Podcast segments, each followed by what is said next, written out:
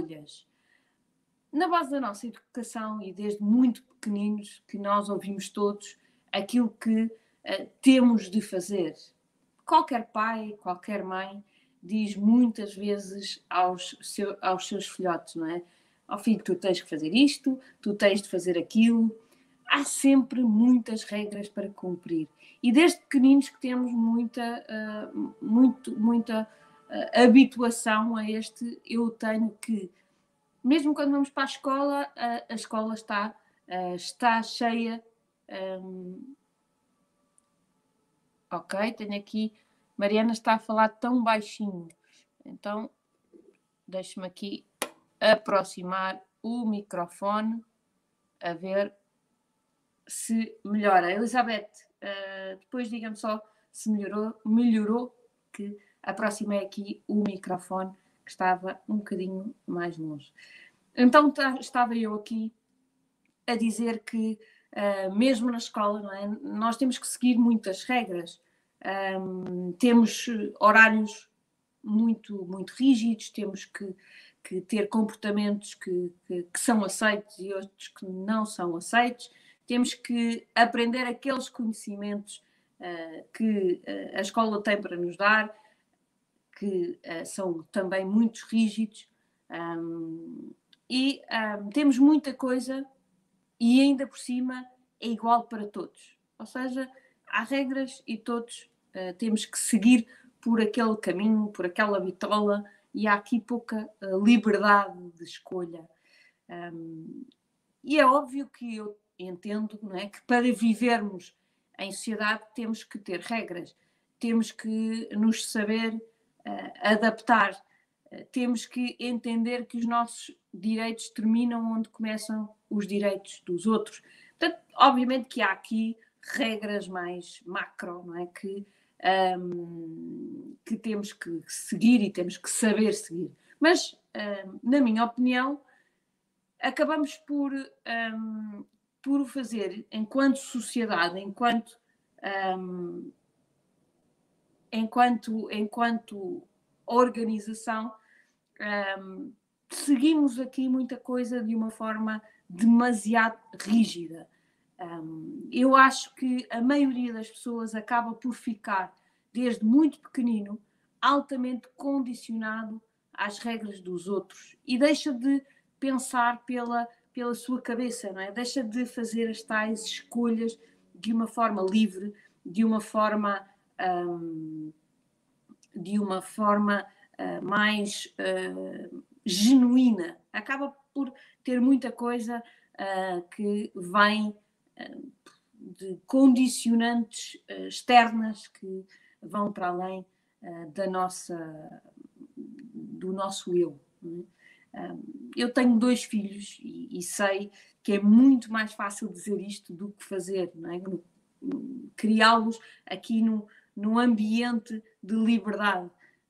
É difícil não, não nos condicionarmos também à educação dos nossos filhos por estas regras muito rígidas que temos na nossa sociedade. E eu sei que sou bastante exigente com os meus filhos e que nem sempre consigo pôr em prática este, este conceito de liberdade, porque às vezes dou por mim também a ter, um, a ter estes, vamos chamar, preconceitos não é? De, do certo e do errado.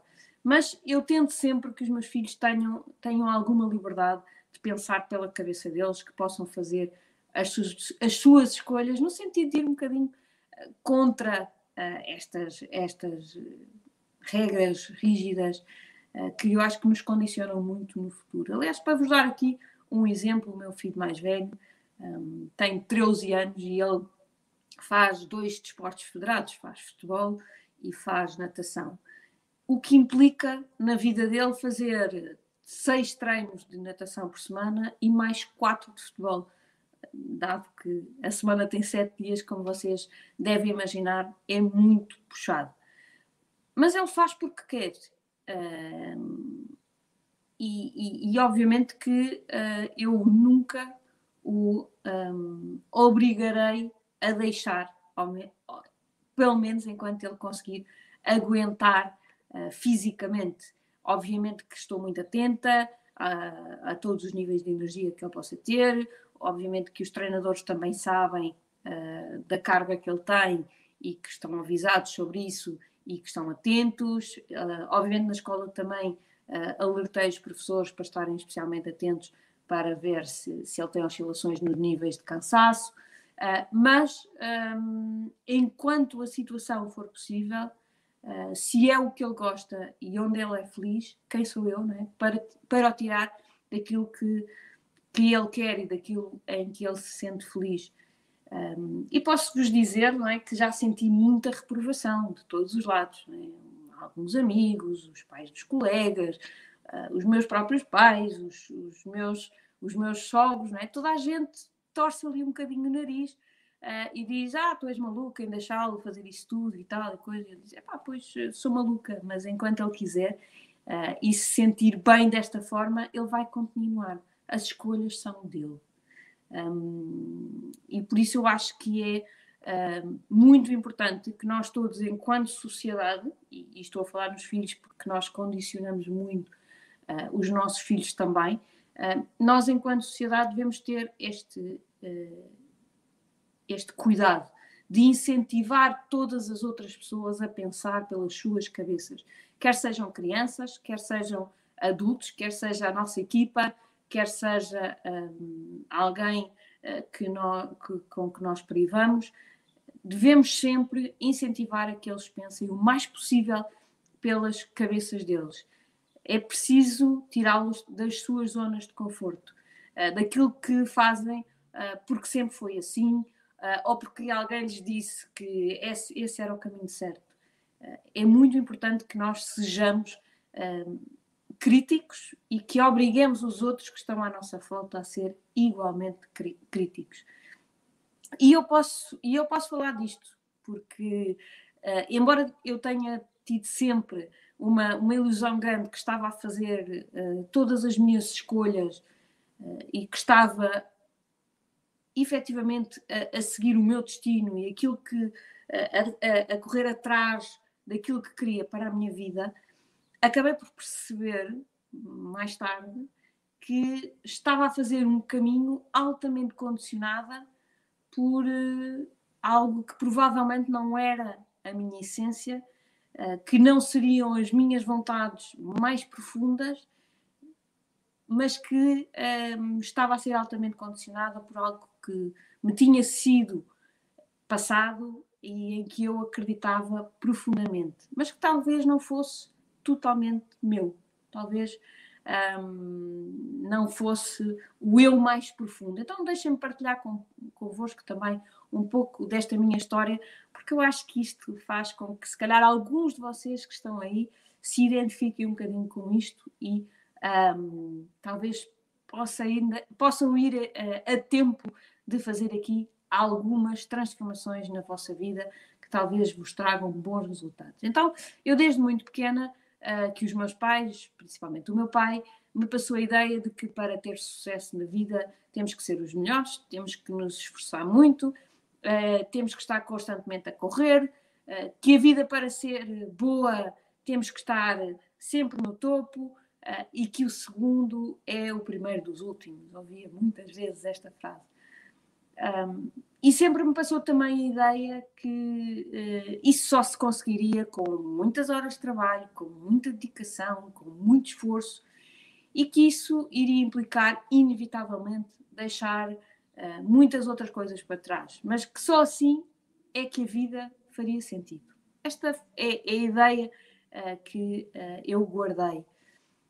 E posso-vos dizer, sem qualquer hipocrisia, que foram, sem dúvida, ótimos ensinamentos. Foram ensinamentos que me trouxeram muito bons resultados uh, na minha vida e que fizeram parte integrante da pessoa que eu sou hoje e que posso dizer que tenho um, algum orgulho na pessoa que me tornei.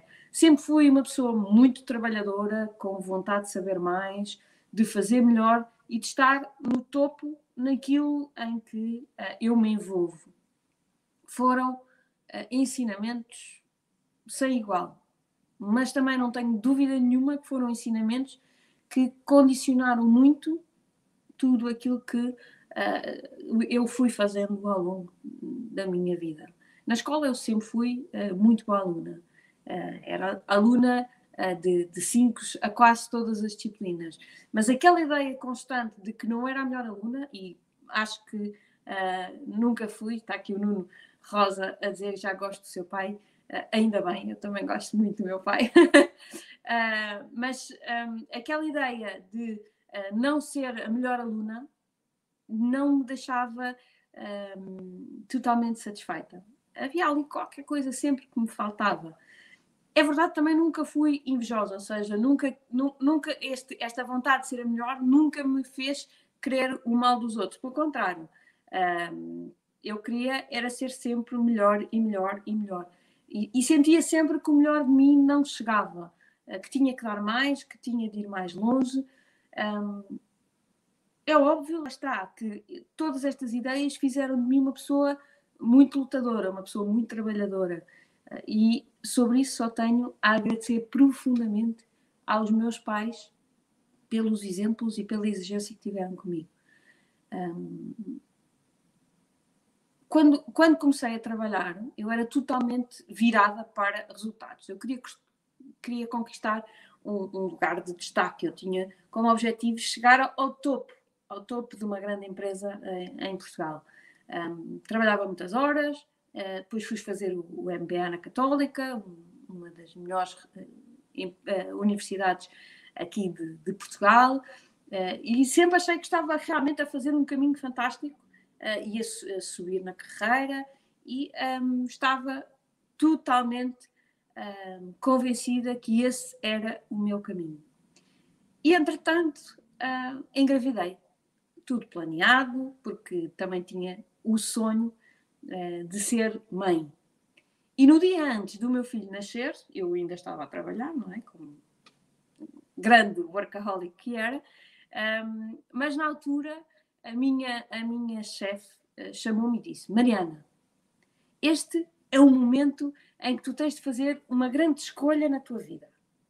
Tu sempre foste assim um bocadinho workaholic, sempre dedicaste muitas horas ao teu trabalho, mas agora vais ter um bebê. Uma criança que vai depender de ti. E tens que decidir hoje, antes dela nascer, um, qual vai ser a tua prioridade a partir daqui. Sendo que qualquer decisão que tu tomes vai ter repercussões. Eu, na altura, uh, confesso que até achei aquela conversa muito estranha, não é? Porque, então, se eu estava grávida, se ia ter um bebê, para mim a resposta era óbvia, não é? A decisão estava tomada uh, há uns meses antes, quando tinha decidido engravidar. A partir daquele momento, eu sabia que a minha prioridade claramente iria ser uh, o meu filhote e que sobre isso eu não tinha qualquer dúvidas. Uh, e agora só aqui um bocadinho à parte, porque pode parecer estúpido, mas aquele momento foi um momento muito importante. Aquela, aquele momento em que eu achei porque é que ela me está a fazer esta pergunta tão idiota, que para mim é a resposta até era óbvia, mas para mim a, a verbalização daquela escolha foi muito importante, porque cinco meses depois, eu tive cinco meses em casa, é? depois de ter o bebê, tive cinco meses em casa, quando eu voltei para a empresa, o meu lugar estava ocupado um, e regredi ali alguns, alguns patamar, uh, foram tiradas algumas regalias que eu tinha como chefe de equipa, enfim, coisas que, se a decisão não tivesse sido tomada de forma tão consciente, provavelmente uh, poderiam ter causado algum desconforto. Mas eu posso dizer, dizer-vos de forma totalmente honesta que entendo perfeitamente uh, a decisão da empresa e aceitei isso com total tranquilidade. Eu fiz a minha escolha. E todas as escolhas têm consequências. E aquela consequência era natural, não é? Um, a empresa não podia ficar cinco meses à minha espera, porque o meu lugar era efetivamente uh, relevante e, portanto, a empresa, o barco tinha que continuar a andar. Desculpa. E ainda por cima, porque uh, as minhas prioridades também tinham mudado. É? E, e, a empresa também iria uh, perceber isso. E, portanto, estava tudo bem. Um, eu fiz aquele caminho um, de uma forma muito tranquila, aceitei perfeitamente, está tudo bem com isso, porque a minha decisão tinha sido por, pela aquela pergunta da minha chefe, eu fui obrigada a verbalizar, a tomar uma consciência plena da minha decisão. E todas as decisões têm consequências. E durante o, tempo seguinte, até os meus filhos irem para a escola, um, eu, eu dei menos foco, efetivamente, ao, ao, ao, trabalho, continuei a trabalhar, a cumprir no horário, fazer as coisas bem feitinhas, como sempre fiz e sempre sei, mas efetivamente as minhas prioridades tinham-se alterado. E quando o meu filho mais novo, portanto, cinco anos depois, quando eu depois engravidei outra vez, tive o segundo filho, e depois quando o meu filho mais novo foi para a escola, um, então é que eu senti, ok, os meus filhos já estão mais orientados, então eu agora tenho que agarrar outra vez na minha vida profissional. E foi aqui que tudo abanou, não é? Porque eu comecei a pensar, ok, tu tinhas grandes ambições, tinhas aqui grandes planos, mas de repente nada disto já me fazia uh, sentido. Aquilo que eu acreditava parecia que tudo um, tinha mudado. Não sei se foi uh, a maternidade uh, que me mudou uh, ou apenas que me abriu os olhos para o outro lado da vida, mas as minhas crenças efetivamente tinham sido profundamente alteradas. Se eu sempre, sempre fui ambiciosa e continuo a ser, se eu sempre fui trabalhadora e uh, continuo a ser, um, neste momento o meu tipo de ambição já é completamente diferente. É? A minha ambição hoje é totalmente virada para fora, virada para os outros, virada para ajudar os outros e para apoiar os outros na sua evolução.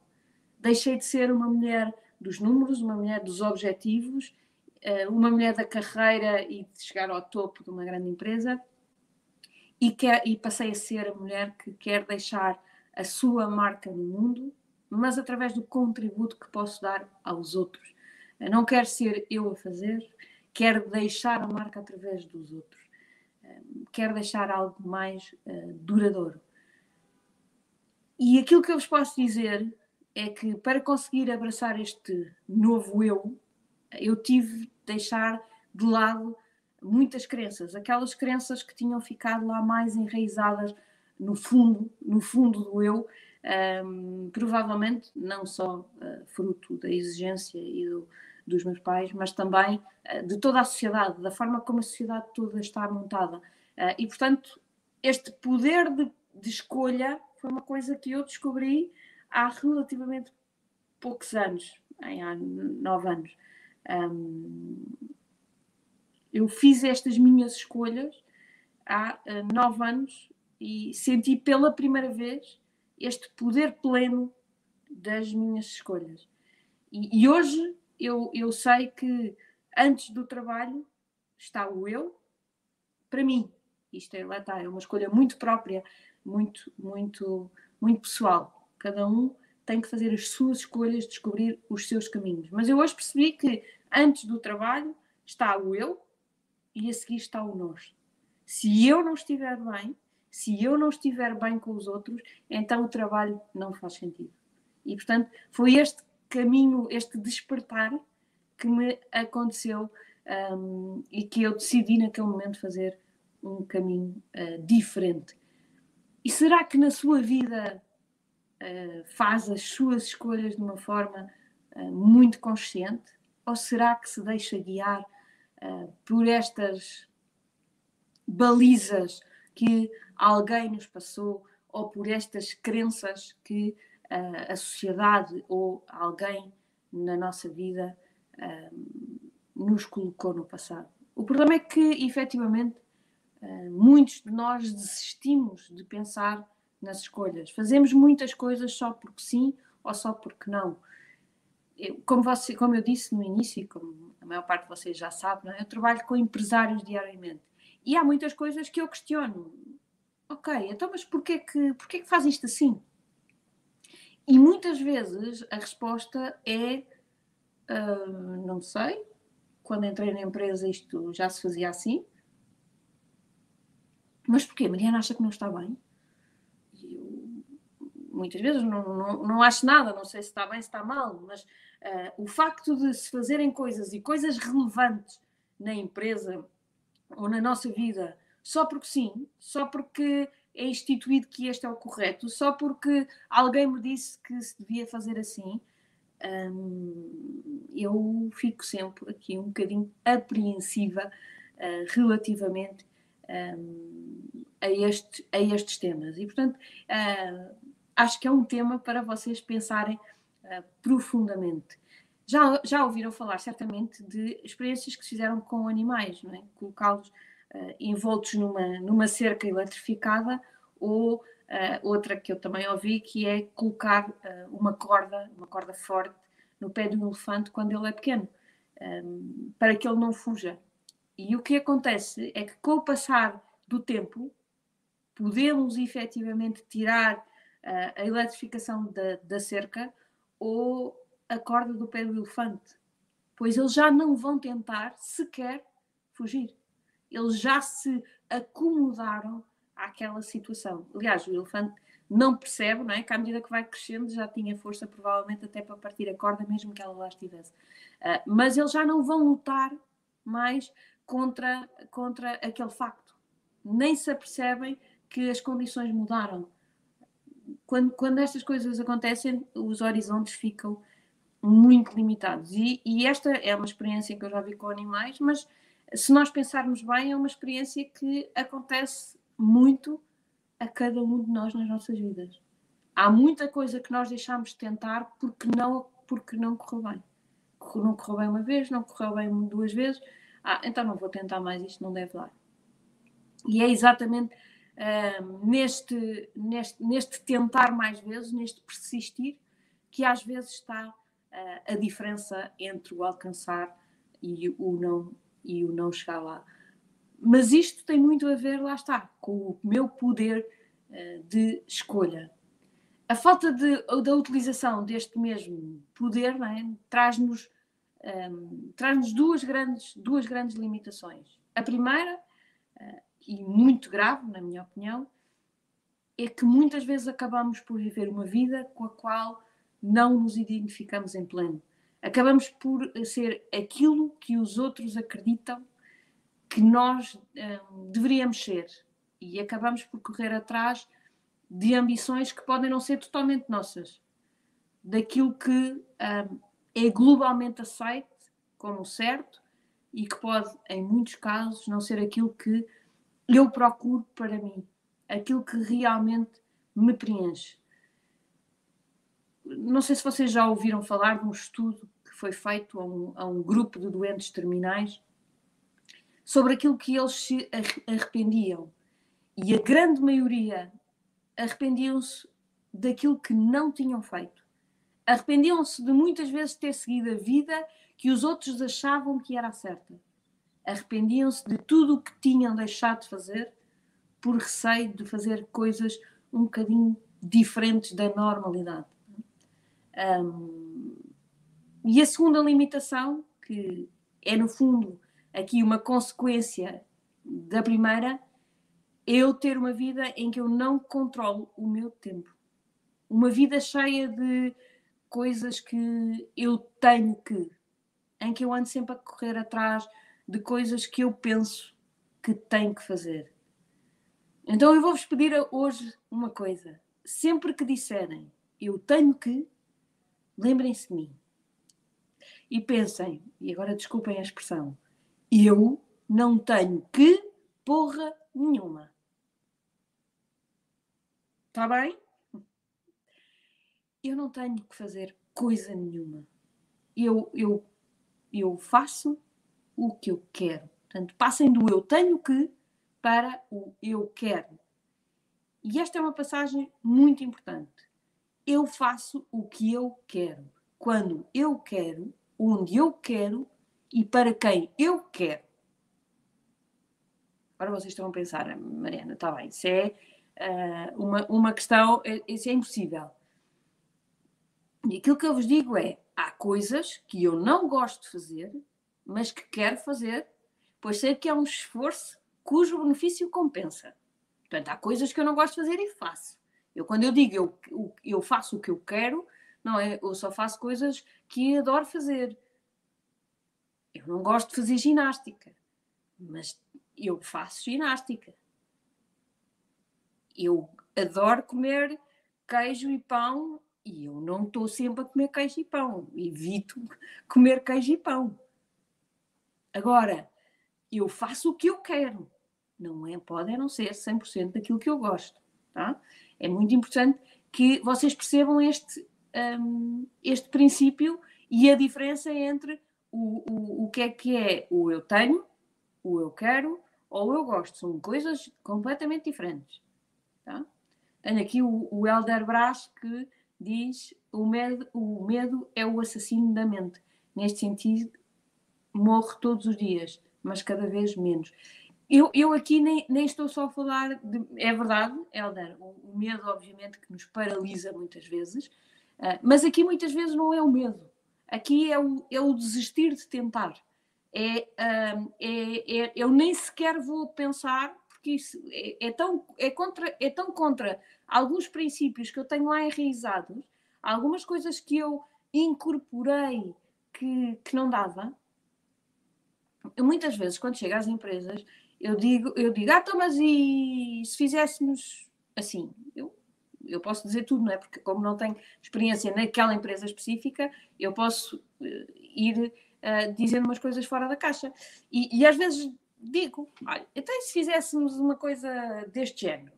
E normalmente a resposta é, não, isso não dá. Não dá? Então, mas já experimentou? Não, não, não experimentei, mas isso não dá. Então, mas não dá porquê? Não, não dá porque, porque, porque então ninguém faz, não dá. Ou não dá porque. e arranja uma desculpa qualquer. Uh, a questão é, é, é, muitas vezes é isto: é eu, eu, eu crio crenças dentro da minha cabeça de coisas que eu não posso fazer. Porque não resultam. Mas não resultam porquê? Não é? Uh, uma de, agora estou-me a lembrar numa que não, que não que, que, que, cá em casa se fala muito, que é os gelados no inverno. Não, não se come gelados no inverno, está frio. Isto é uma crença. Claro, quem gosta de gelados come gelados de verão e de inverno. Se calhar de verão refresca mais um bocadinho e, e sabe bem. Mas de inverno também sabem bem para quem gosta de gelados. São, são este tipo de crenças uh, que nós, nós temos que pôr em causa. E, e, e, e na nossa vida profissional elas estão lá todos os dias. Estas crenças estão lá todos os dias da nossa vida. Na nossa vida pessoal e no nosso caminho, elas estão lá muito profundas. E estas são as mais perigosas. São aquelas que estão lá de uma forma mais profunda. Porque eu nem sequer as penso, uh, nem sequer penso sobre elas e nem, nem sequer as reconheço. Elas estão lá tão profundas que eu nem as vejo. É o elefante que já não tem a corda, mas para ele é como se a tivesse. Ele não olha e não vê que não tem a corda. Acho que este é um ponto um, muito crítico e que eu gostava que vocês pensassem hoje sobre ele.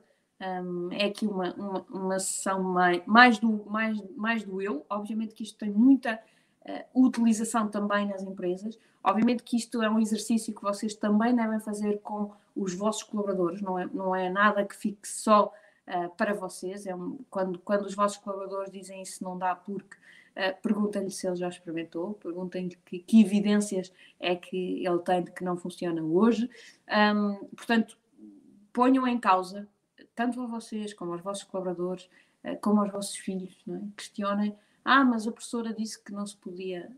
Obviamente não vamos ser rebeldes, não vamos criar conflitos, mas que as pessoas pensem pela sua cabeça. Eu acho que é eh, eu aprendi isso na minha vida eh, e, como vos disse, eh, aos meus, quando tinha 35 anos, isto abanou tudo aqui um bocadinho. Fui alvo de um processo de coaching exatamente para encontrar ou reencontrar este, este meu caminho profissional e por isso sei muito bem daquilo que estou a falar Uh, e sei muito bem da, da, força das crenças que eu tinha cá dentro e que algumas delas abandonei, outras não, outras servem e eu quero mantê-las.